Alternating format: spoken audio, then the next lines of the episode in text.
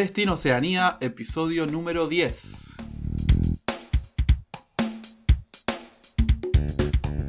Destino Oceanía, el podcast donde charlamos sobre viajar, vivir, trabajar y experimentar la vida en Australia y Nueva Zelanda.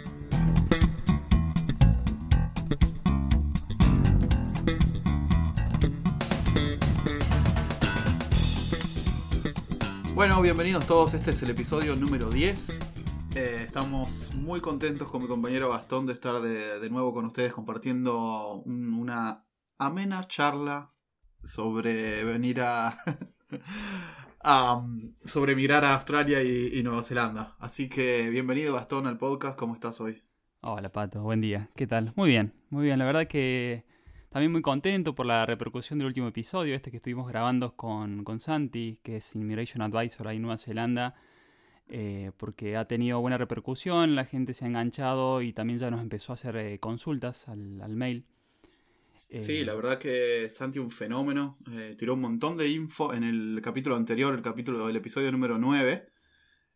información actualizada, técnica, estuvo respondiendo preguntas, la verdad espectacular tenerlo en el podcast, que sea parte con todo, toda la todo lo que sabe, ¿no? Y sobre, de primera mano la información y sobre todo eh, bien actualizada, ¿no? Sí, sí, totalmente. Totalmente, porque estaba toda la información muy fresca de lo que está pasando con la apertura de fronteras, cómo lo está haciendo y de lo que va a pasar también. Sí, tal cual. Así que aprovechamos y ya les comentamos a los oyentes que que eh, los que se contacten mediante nosotros eh, por contacto arroba van a tener 15 minutos eh, gratis de entrevista con Santi y le van a poder consultar a cualquier cosa referido al, tema visados en, Nueva Zelanda, tanto para las personas que ya estén viviendo ahí y necesiten una extensión de visa o para los que quieran ir y todavía no tengan claro cómo lo pueden hacer. Así que simplemente nos contactan y nosotros le pasamos el dato a Santi. Espectacular. Eh, bueno, como siempre arrancamos el capítulo de hoy con una dedicatoria. Y esta vez es turno de Gastón de hacer esa dedicatoria. Así que ¿a quién se lo dedicamos? bueno, como el, como el episodio de hoy también es un poco temático, va, en el tema de búsqueda laboral. Eh, la dedicatoria también es temática porque se los dedico a todos los que pensaban como yo que podían conseguir trabajos eh, de lo que allá Todos los ilusos. Todos los que tenían esperanza que podían conseguir trabajo de lo que habían estudiado o de su experiencia laboral previa en sus países de orígenes y que, bueno, nada, que fueron con esto, arriba del caballo, en mi caso a Australia, y pensaban que iba a ser fácil la búsqueda laboral de eso. La verdad que, que no. sí, sí. De soldado raso. Mucho obvio, obvio. Tuve que desencillar Em, y bajarme el caballo, listo, agarrar las herramientas. Gastón, volviste como, como si fuera tu primer día de trabajo en, en tu vida. Así fue un poquito. Y vale la pena, a largo plazo. Si no vas a ahorrar para hacer algo que te guste, vas a es el camino hacia una residencia o hacia una work visa. Así que nada, hay que hay que bancarse esos primeros trabajos que pueden ser bastante heavy. A mí yo hice bastante que no me gustaban bastante físicos hasta que más o menos me pude, eh, tuve la residencia, pude, pude acomodar. Así que nada, es solamente ponerle el pecho y, e ir para adelante, ¿no? Tal cual. Aparte siempre algo se aprende. Sí, por supuesto, por supuesto. Así que no, no, no se desesperen. Bueno, en este, en este episodio número 10, vale, 10 episodios, qué interesante, ¿no? Lindo número también. sí, sí, el primero de dos dígitos. Entramos a los dos dígitos ya. Hostia, vamos. Vamos a hablar más en particular de lo que es la búsqueda laboral, eh, tanto en, Australia y Nueva Zelanda. Y antes por ahí de, ir sobre los detalles de cómo, dónde, cuándo, queremos esto, tocar un poquito lo que era la expectativa de uno cuando viaja versus la realidad, ¿no? Que, te encontrás allá. Por ejemplo, es lo que me pasó, por eso fue la dedicatoria también en especial a esto. Lo que me, me pasó en mi caso, yo venía de trabajar, mi, mi último trabajo fue en, en Uruguay y yo estaba como representante eh, de una empresa de Argentina, trabajando en una, una, una, pastera, una fábrica de celulosa. Realmente tenía el cargo más alto de la empresa argentina en Uruguay. Eh, aunque tenía un cargo importante, me tocaba negociar contratos, me juntaba siempre con los gerentes. Eh, es como que hacía un trabajo realmente hacia... Calificado, en cierta manera, o de cierta jerarquía. Sí, tal cual, tal cual, cierta jerarquía. Y me fui, diríamos, con, con esa expectativa, obviamente no pensaba que iba a ser lo mismo, pero que pensé que podía enganchar un trabajo similar en, en Australia. Y la realidad fue que no, me pegué un tortazo y a los 15 días ya estaba recalculando como el GPS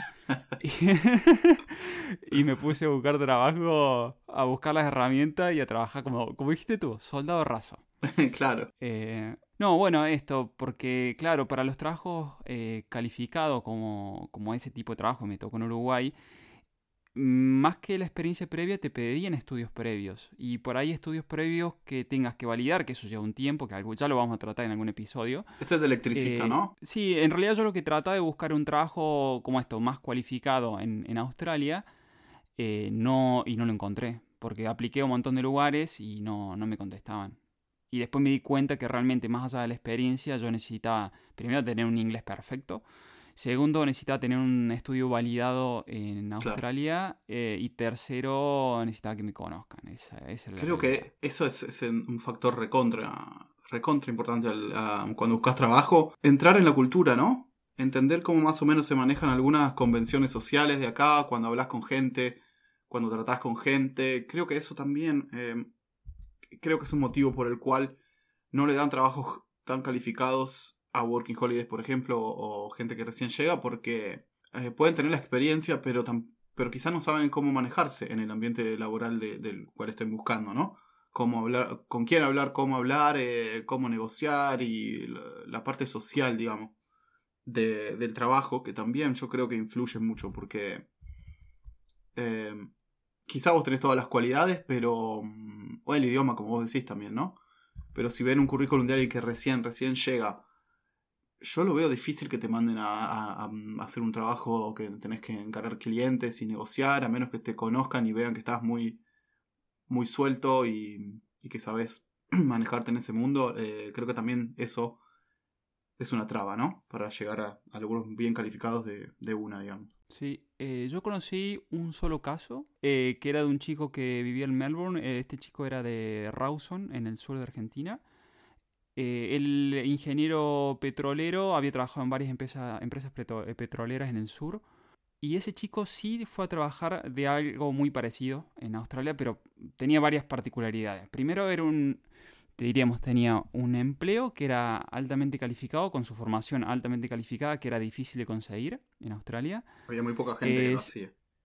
Eh, hacía muy poca gente que lo hacía. Segundo, tenía mucha experiencia, yo llevaba 10 años en Argentina en empresas petroleras. Tercero, y creo que la más importante, tenía su hermano trabajando en esta empresa australiana. Así todo, no es que fue a trabajar de como digamos como persona jerárquica en la empresa, sino que fue a hacer un trabajo técnico. Obviamente que un trabajo técnico de ese, de ese estilo y de ese, de, esa, de ese rubro era muy bien pago. Claro pero le hicieron un, le, hicieron un sponsorship, o sea, un, lo sponsorearon antes inclusive de tenerlo como empleado. O sea, se fue de Argentina a Melbourne con una visa de sponsoreo. Pero fue el único caso que conozco de con, algo parecido. Claro, claro. Es muy raro. Es muy raro y, y lo del hermano yo creo que es muy importante también. Supongo que el hermano tenía una muy buena. Lo tenían en muy buena consideración en la empresa y es como. ¿No? Una pseudo garantía. ¿No? Eh, sí, es como confío en, sí, es como confío en ti y voy a confiar en tu hermano, una cosa así. Yo creo que pasa por ahí, pero bueno, son eh, la minoría de los casos, ¿no? Siempre tratamos de tocar la generalidad, obvio que hay un montón de casos específicos, pero bueno. Apuntamos a los mm. que vienen eh, como Working Holiday o, no sé, algo por el estilo. Y Pato, ¿cómo fue tu, esta, tu expectativa versus tu realidad? Bueno, fue, eh, fue, fue, distinto a lo tuyo, porque yo em, en Argentina tenía un trabajo, eh, había, trabajé mucho tiempo en la, en la, obra de Atucha, yo era montador eléctrico ahí. Nada, me cansé un poco y también se cansaron. Entonces, yo, mi plan era, era estar como estar hasta el último día o hasta los últimos unas semanas antes trabajando ahí porque me, eh, ganaba bien y me servía para ahorrar y después venir directo para acá, pero bueno, unos tres meses antes cambié de trabajo y conseguí un trabajo part-time en una oficina como de cadete, haciendo cosas así poco trascendentales. Y cuando vine para acá no tenía tanta expectativa, iba a ver qué pasaba, la verdad. Entonces tenía las... Iba, estaba dispuesto a hacer cualquier cosa, la verdad, venía con esa mentalidad no tenía muchas aspiraciones, no venía de algo mucho mejor, así que lo que sea que consiga me iba a venir bien, así que me fui a trabajar al campo. Tardé una semana nada más en conseguir trabajo. Me fui a trabajar al Sí, me fui a trabajar al campo. Compramos una van y dormíamos ahí, nos fuimos a trabajar al campo. Tuvimos una semana, trabajamos tres días, llovió, llovió todo el tiempo, frío y no podíamos trabajar y justo me llamaron del restaurante y ahí ya me volví para Oakland y, me fui a trabajar al restaurante. Y después, bueno, ahí del restaurante, de trabajar en el restaurante a la noche y de día trabajaba en construcción. De, empecé de Labor, después de Hammerhand.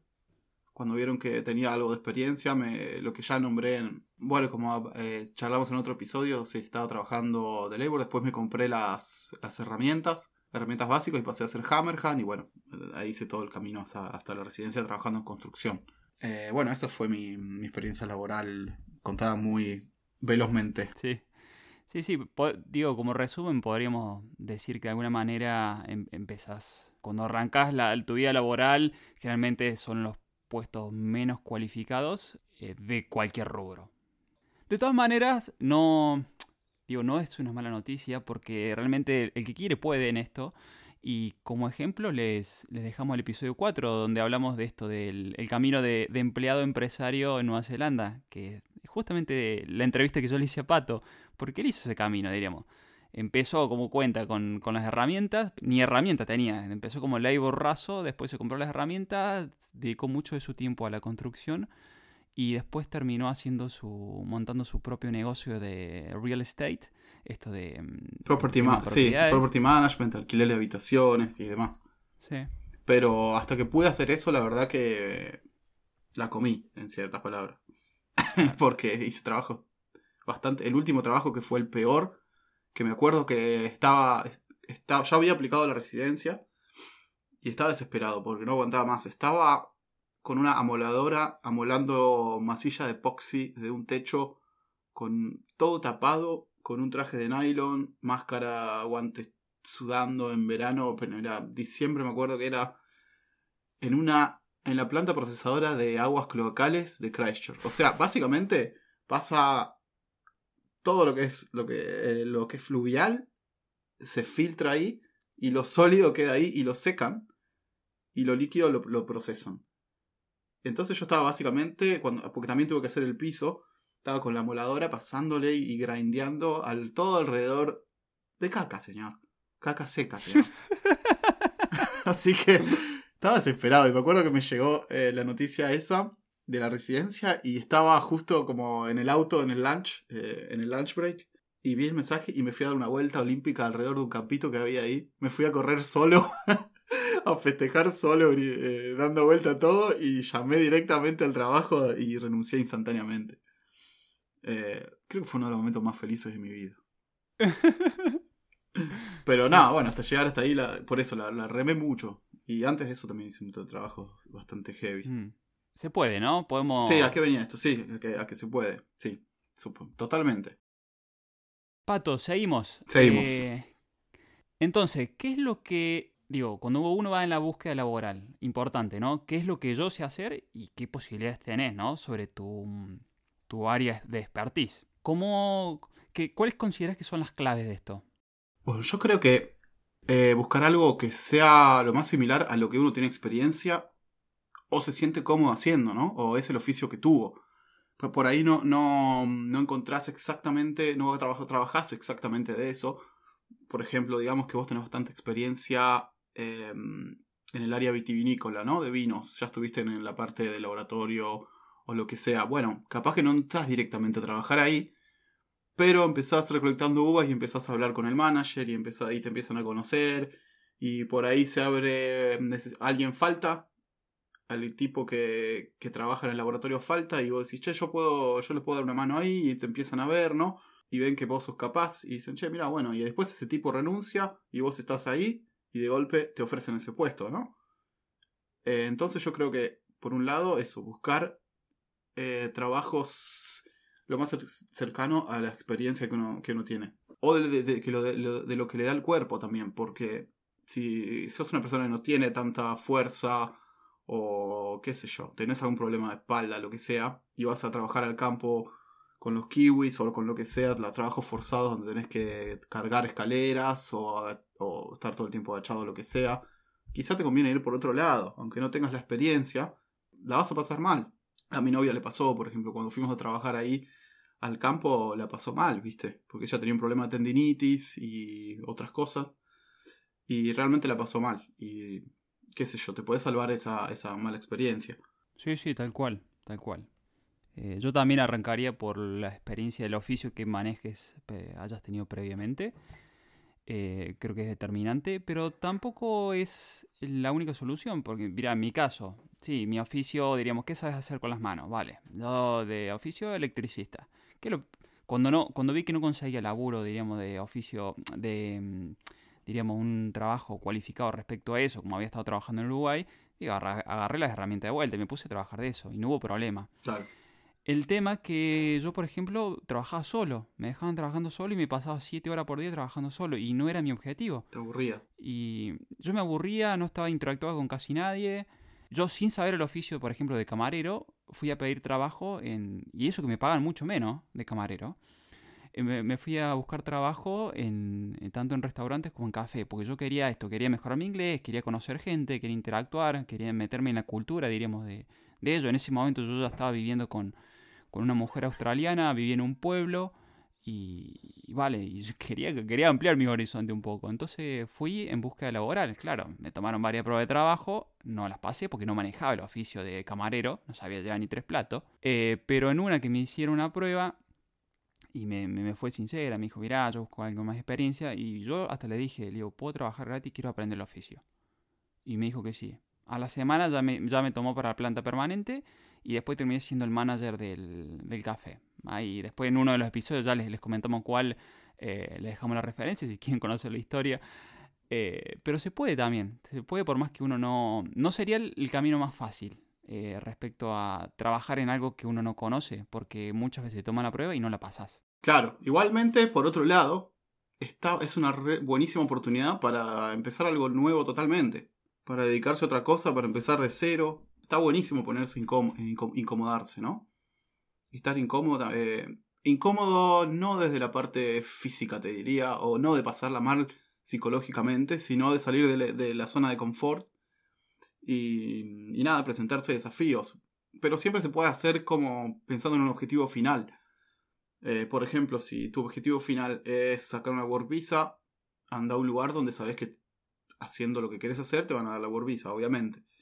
Pero, no sé, si querés, vas a estar solamente ese año de la Working Holiday y te querés ir a, ahorrar plata, volverte a, tu país o irte a Asia, que es lo que hace mucha gente, qué sé yo, matate un año eh, en, donde ganes más dinero y aprovechar lo máximo, trabajar lo máximo que puedas eh, y ahorras y, haces lo que, lo, que, lo que quieras. Por eso creo que al buscar trabajo, pensar cuál es el objetivo final está buenísimo. El objetivo a largo plazo, ¿no? Si es que tenés uno. Capaz que simplemente ir barriletear e ir buscando trabajo esporádico donde salga, pues eso está re bueno también. A mí me, parece que está buenísimo. Ir a la aventura, a, lo que pase, pasa, porque es como que acá, como ganas más o menos relativamente bien, puedes arriesgar más. O sea, te puedes quedar sin plata y puedes resucitar eh, bastante rápido. Entonces está buenísimo para, para arriesgar. Pero creo que es clave eso, ¿no? Tener claro cuál es el objetivo final de uno, si es que tenés uno. Y si no, bueno, ir con el viento ir donde te lleve, ir donde te haces un grupo de amigos y vas donde, donde vayan todos. Todo, todo se puede hacer, hay que estar bastante relajado y, y predispuesto a hacer lo que pinte, lo necesario. Tal cual, tal cual, sí, sí, coincido totalmente, Pato, es, es así. Eh, y, no, y de paso, esto, ya le, les recomendamos dos episodios donde tratamos el temas laborales específicos, por ejemplo en Hospitality, el episodio 8, que es eh, trabajar en Hospitality en Australia y Nueva Zelanda, donde también entrevistamos a Pila, que ya tiene más de 10 años de experiencia y en ese rubro, y, también, bueno, me preguntan mucho a mí, que ya estuve también en ese rubro en Australia, y hablamos en, en específico de, de ese tipo de trabajo, hospitality. Y el otro episodio también les recomendamos de lo que es las posibilidades, de lo que uno sabe hacer y qué posibilidades tengo. Eh, cuando lo entrevistamos a Jordi en el episodio 6, eh, él es español, con 45 años y su vida hecha, diríamos en España, dejó todo y se fue, se fue a Australia. Muy y fue a interesante trabajar, su historia. sí, y fue a trabajar de lo que sea. Claro. Eh, escúchenlo porque realmente Está buenísimo vale eso, porque ahí, ahí tenés Ah, dos ejemplos. El de Pila, que mm, lo pensó más a largo plazo, como algo para ahorrar, ahorrar plata, para generar, hacer- tener una carrera. Y, co- y como Jordi, que se fue más como a ver qué pasaba, ahí a barriletear y a andar eh, pateando eh, Australia y viendo, viendo qué pasaba, ¿no? Como una experiencia de vida así simplemente bastante mm, random, digamos. Sí, sí, sí, que bueno, esa experiencia de vida lo- le terminó cambiando realmente toda su... Cuando volvió a España cambió totalmente lo que estaba haciendo y ahora se dedica a otra cosa, se siente mucho más feliz, realmente fue como un viaje transformador para él. Bueno, a él le cambió, sí, le cambió la, la vida en cierta manera. Por lo que él cuenta, la experiencia que cuenta él es realmente muy, muy interesante. Sí, sí, sí, la verdad que sí. Bueno, y también aprovechamos y ya les dejamos nuestro contacto, que es eh, contacto arroba destinoceanía.com, con una sola O. Así que si no quieren mandar eh, cualquier pregunta, sugerencia, quejas, eh, sugerencias para el próximo episodio, eh, nos pueden escribir ahí. Y también les recordamos que si nos escriben respecto al tema visados en Nueva Zelanda, van a tener 15 minutos de entrevista gratuita por videollamada con, con Santi. Así que nada, les compartimos el contacto y se lo dejamos ahí en la, nota del programa. Bueno, y también seguimos con, con las particularidades de la búsqueda laboral. A ver, en Australia es un país que territorialmente es mucho más grande que Nueva Zelanda, pero también tiene su, su detalle o particularidad respecto a esta búsqueda labo- laboral. Y te cuento por qué. Porque la mayoría, por ejemplo, de los trabajos, o de- depende del estado en que estés, es el tipo de trabajo que te puedes encontrar. O por ejemplo, que yo, en las grandes ciudades tipo Melbourne, Brisbane o, mm, Sydney, puedes encontrar mucho tra- trabajo de hospitality eh, y de construcción, muchísimo. Pero si te vas desde Queensland eh, hacia arriba, hay mucho más trabajo temporal de campo. Entonces, como que va dependiendo un poco de donde uno elija a, a dónde quiere estar, qué, qué tipo de rubro se puede encontrar, ¿no? Totalmente. Y también, eh, aparte de la ubicación, el momento del año, ¿no? Exacto. Sobre todo si trabajas, eh, si buscas trabajo en agricultura, muy importante cuándo buscas y a dónde buscas. Que eso es, lo vamos a tratar en más detalle en, en un- algunos episodios más adelante. Está buenísimo aplicar algunos meses antes a los trabajos de campo porque hay mucha gente buscando y bueno, ahora, ahora la situación es particular por el tema de, de la- de las fronteras cerradas, de la pandemia, pero generalmente, o antes de que esto ocurra, tenías que aplicar unos dos meses antes, quizás dos meses y medio antes, a los trabajos de, mm, de agricultura, porque muchos también te ofrecen acomodación, entonces tienes que organizar eso. Así que es algo a tener, eh, a tener en cuenta. Eh, ir planeando con unos dos meses o dos meses y medio de anticipación a dónde vas a ir e informarse bien de a dónde va a haber más trabajo, depende de a dónde vayas. Bueno, igual que Nueva Zelanda es mucho más chico que Australia, pero es el mismo caso de, sobre todo en las ciudades de Auckland y Wellington hay más trabajo. Bueno, en Christchurch también, en Christchurch también. Hay bastante más trabajo en, en hospitality y construcción. Eh, dudé porque en Christchurch, como hubo unos terremotos, como seguro saben, hubo un montón de estos años pasados, hubo un montón de trabajo de construcción por lo que era la re- reconstrucción de la ciudad.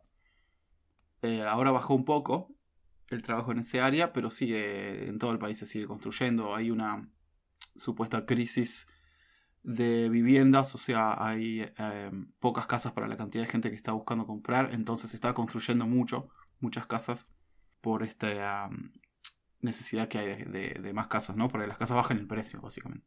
Así Sí. que nada, eso es lo que coincidimos con, con Gasti, de ir moviéndose para encontrar más, más posibilidades laborales y para mí de ir adelantado unos dos meses.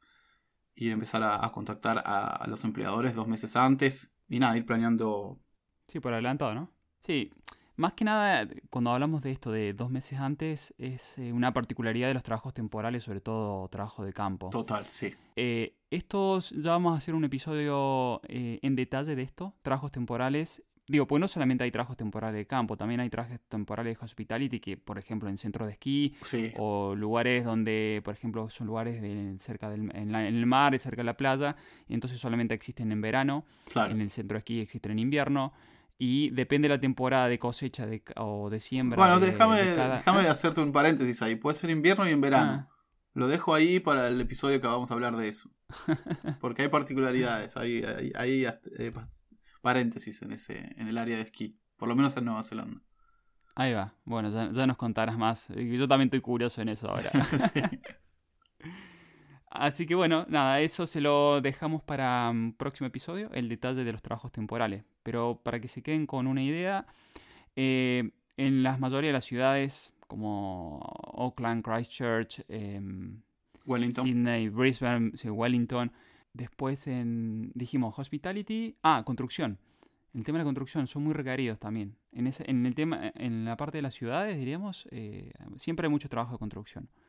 Sí, sobre Y- todo si encarás a las agencias, las agencias de trabajo siempre algo, algo tienen. Mm. Ah, sí, sin experiencia, inclusive, cero experiencia, no necesitas tanto idioma, eh, te van, mandarán a picar piedras, pero bueno, es un trabajo y es una manera de empezar. Vale, y hablando de empezar, ahora sí, vamos, a esa estrategia de esa búsqueda. ¿Cómo, eh, ¿Por dónde empezamos? ¿Cómo empezás a buscar ese trabajo? Bueno, como todos eh, sabrán, eh, hay un montón de páginas donde se puede buscar trabajo.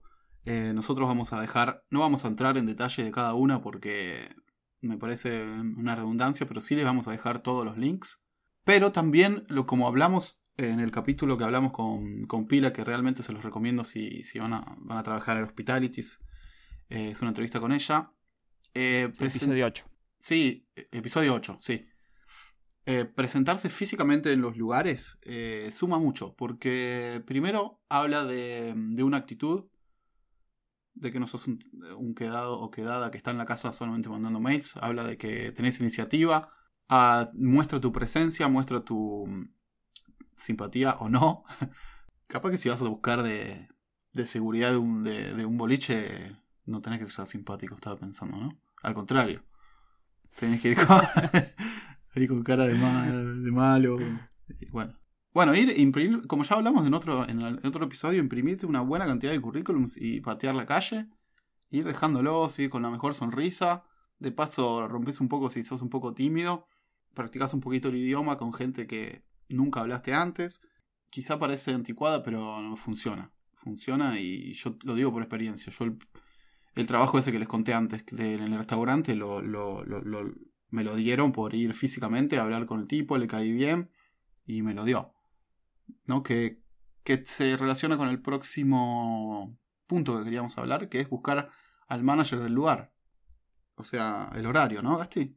Pero bueno, sobre todo en el rubro de hospitality, que te puedas presentar eh, currículum en mano, por más que no estén buscando trabajo, y si lo puedas Total. dejar y, y hablar, pero se lo tienes que dejar al, al manager. Pide por el manager y si no lo encuentras, date la vuelta y Total. pregunta en qué horario viene y búscalo. Sí, si se lo dejas a cualquiera Eh. que esté ahí, como que lo tirás ahí. mm, Aparte, digamos, si se lo dejas a alguien, le- va a pensar, pará, este me quiere sacar el puesto. Acá no necesitaba más gente. Eh, ¿Por qué se lo voy a presentar? es- no, ni hablar. Y sabés lo que va a pasar con ese, con ese currículum, ¿no? Y no tenés todos los puntos extras que te tiene presentarse uno. mm, po- Poner la cara, diríamos, ¿no? Poner la cara, eso, mostrar la, la predisposición, que, que te conozcan. Esa primera impresión que para mí suma mucho. mucho. Total. Total.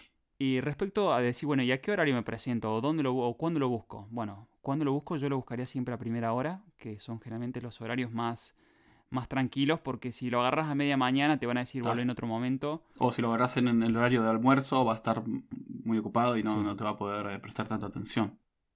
Sí, sí, sí, yo lo iría a buscar siempre primera hora de la mañana apenas abren.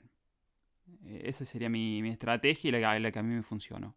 Bueno, y digamos que presentas tu currículum y te dice el manager, bueno, dale, tengo unos 10 minutos, vení, vamos a sentarnos a, a charlar un rato, a ver, contame un poco de vos. Eh, a mí me parece importante, aprendí algo acá en Nueva Zelanda, debería haberlo aprendido antes, pero lo aprendí acá, que es ah, siempre decir la verdad sobre las, las skills o las cualidades que vos tenés. Si hay algo que no lo sabés hacer, nunca lo hiciste, decí que no, que no, no, la verdad que no lo sé, pero me encantaría aprenderlo porque es contraproducente. Quizá, bueno, dale, ah, buenísimo, sabes hacer esto y te contratan y después te mandan a hacerlo y eso es un desastre. Que dejas una imagen malísima. y también hay que tener en cuenta que esa persona va a ser una futura referencia para el próximo trabajo que vos tengas. Entonces, yo eh, algo que aprendí acá es eh, eso, siempre, si no sabes hacer algo, decirlo de una, no, no pasa nada. Eh, el tipo va a valorar más tu honestidad que, que, que le digas que lo sabes hacer y después no lo puedes hacer. Aparte, le creas un problema porque él ya estaba contando con vos para hacer eso y vos no lo podés hacer, entonces le generas un problema. Sí, sí, sí, totalmente de acuerdo. Sí, sí, ir, eh, ser honesto, ir con la verdad. Siempre, acá ir con la verdad siempre funciona, siempre eh, va bien. Aunque sea una mala noticia la que tenés que dar. Sí, sí, y, y otra cosa, la actitud garpa más que la cualidad muchas veces. sí, no nos vamos a cansar de repetir eso. Sí, sí, si te, ves, si te ven que todo el tiempo estás predispuesto para hacerlo, hacerlo mejor, que querés, te ven que quieres aprender, y nada, se van a o sea, si se dan cuenta de eso, te van a, seguramente te mantengan y te van a ir dando más responsabilidad de poco a poco hasta que aprendas el oficio. Entonces charlamos sobre, sobre el currículum, ¿no? Sobre imprimirlo y llevarlo impreso físicamente al lugar. Entonces estaría bueno ahondar un poco en algunos consejos rápidos para, para crear el currículum, ¿no? Para escribirlo y entonces vamos a, a darle estos consejos para ambos países, ¿no? Sí, sí, sí. Vamos, hacemos como un punteo de las cosas más importantes que tiene que tener ese currículum y cómo lo tienen que tener para, nada, para que tengas más chances de... Más chances, totalmente. De, que te llamen, al menos que te llamen y te, prueben. Bueno, podríamos decir que como regla general no llevan fotografía, ¿no? ¿no? No llevan fotografía. Yo te digo que ahí hice una, fue mi excepción a la regla, y tío, ¿por qué? Porque siempre me dijeron que, tenía una sonrisa muy linda. Que llamaba mi sonrisa. Entonces yo puse una foto con mi sonrisa. Ahí va. Eh, Perfecto. Y a mí me, eh, lo único que se me veía a mí era sonriendo. Y bueno, se ve que entró un poquito por los ojos y me, al menos me llamaron. Claro. Después, claro, tuve que explicar que no sabía hacer nada. O sea, no sabía hacer nada. Detrás de esa sonrisa. cuando me, me yo la sonrisa la tengo. Yo nunca dije nada más que eso.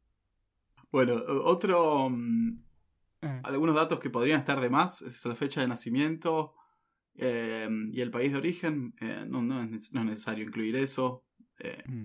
Como que pongas tu edad, ya va a estar bien. Muy importante que esté bien escrito en inglés chequearlo, rechequearlo, chequearlo de nuevo y mandárselo a alguien que sepa inglés para que lo chequee, porque es una malísima, malísima imagen recibir un currículum con faltas de ortografía. O sea, no es un buen comienzo. Eh, bueno, también que esté actualizado, eh, que sea claro, por ahí es preferible que no tenga tantos detalles, pero que no, que sea, no sé, visualmente que sea atractivo, ¿no? Que no fácil de leer. Más, fácil de leer, que no, sea no tenga demasiada densidad de, texto, que sea breve, en, pocas palabras, ¿no? Y que no, que no, sobre todo que no tenga más de una hoja, una página. En una página debería estar resumido todo. Mm, hay mucha data en el capítulo que nombramos antes de la entrevista con Pila, que ella era manager y recibía, reclutaba gente, entonces recibió cientos de, currículums y nada, nos dio un buen pantallazo de lo que ella le gustaba y no le gustaba ver en un, eh, en un currículum y está bueno. Si lo buscan en ese capítulo y también hay un poco más de info en el capítulo número en el capítulo número 5, que es habilidades a, desarrollar antes de viajar a Oceanía. También hay, hay info al respecto, así que nada, si les interesa lo pueden escuchar. Sí. Y como último detalle podríamos decir que eh, tampoco resalten las aptitudes que están buscando en la búsqueda laboral. Eh, Las aptitudes sociales, digamos, de la vida no laboral, ¿te referís? No, sino si están buscando qué un barista o algo muy, muy en detalle, que no se note que estás resaltando eso en el texto porque van a pensar que está muy armado para ese trabajo. Que lo modificaste específicamente para ese trabajo. Exacto, sí, mm. sí. Que, no lo marques con negrita porque sabes que están pidiendo barista y vos, que, vos tenés como barista ahí, sino que sea como una parte más de un combo que es, mucho más amplio que ser un barista, ¿no? Claro. Y le dejamos un link a una, un template eh, de, un currículum de acá para que se hagan una idea de, cómo es. Vale, perfecto. Perfecto, Pato. Bueno, entonces fuimos, para eh, recapitular un poquito, fuimos desde... Uf, ¿cómo se pasó, eh? eh? Sí, ya estamos. fuimos desde lo que fue la, esto, la expectativa hasta la realidad, lo que uno por ahí pensaba o imaginaba cuando, cuando llegó, hasta la, realidad que te encontrás, laboral. Eh, después es la importancia de ya tener un oficio y las posibilidades que eso te, abre a nivel laboral. Y después pasamos un poquito al tema eh, del lugar donde te vas a encontrar físicamente, porque eso va a determinar si hay más o menos trabajo de, en el área sobre la cual estás un poquito más cualificado, la cual te interesaría trabajar. Y la época del año. Y, por, y la época del año, sí. Y por último hablamos de la estrategia de esa búsqueda laboral. Por ahí de, la, de, las, de los detalles que hacen que esa búsqueda sea más, tenga mejores resultados para ti. Y bueno, y como siempre decimos, cualquier em, comentario, duda, queja, consulta o lo que quieran mandar es a contacto arroba con una sola O o también nos pueden contactar por cualquiera de nuestras redes sociales. Realmente nos, gusta mucho cuando nos contactan porque nos da una idea de, lo que opinan, de por dónde vamos y por dónde nos gustaría, por dónde quieren ustedes que vayamos. Porque realmente mm, nosotros hacemos esto para darle información a ustedes y cuanto más feedback tengamos va a poder ser más exacta y más dirigida específicamente a lo que quieren escuchar o lo que quieren que charlemos, ¿no? Exacto. Sí, sí, sí, tal cual. Así que si hay algo que les gustaría que tratemos en particular, simplemente nos dejan la sugerencia de, qué tema quisiéramos que quisieran que hablemos en el próximo podcast, en los próximos podcasts, y, lo vamos a tener en cuenta. Y de ya agradecerles eh, que se suscriban a, ahí a los podcatchers, a, Spotify, a iTunes, a Google Podcasts, a iBox. Eh, gracias por dejarnos unas 5 estrellas en Spotify y iTunes porque hace que más personas nos puedan descubrir. Y también gracias por los likes y, por los comentarios. Sí, la verdad que estamos re, contentos con la recepción que tuvimos. Eh, todos nos escriben con muy buena onda y, cada vez nos escucha más gente, así que eh, muchas gracias a los que nos escuchan y nos dejan sus, reviews, sus, las estrellas y, y, demás. Así que bueno, Pato, será hasta la próxima semana o el próximo episodio. Exactamente, nos vemos la próxima. Adiós.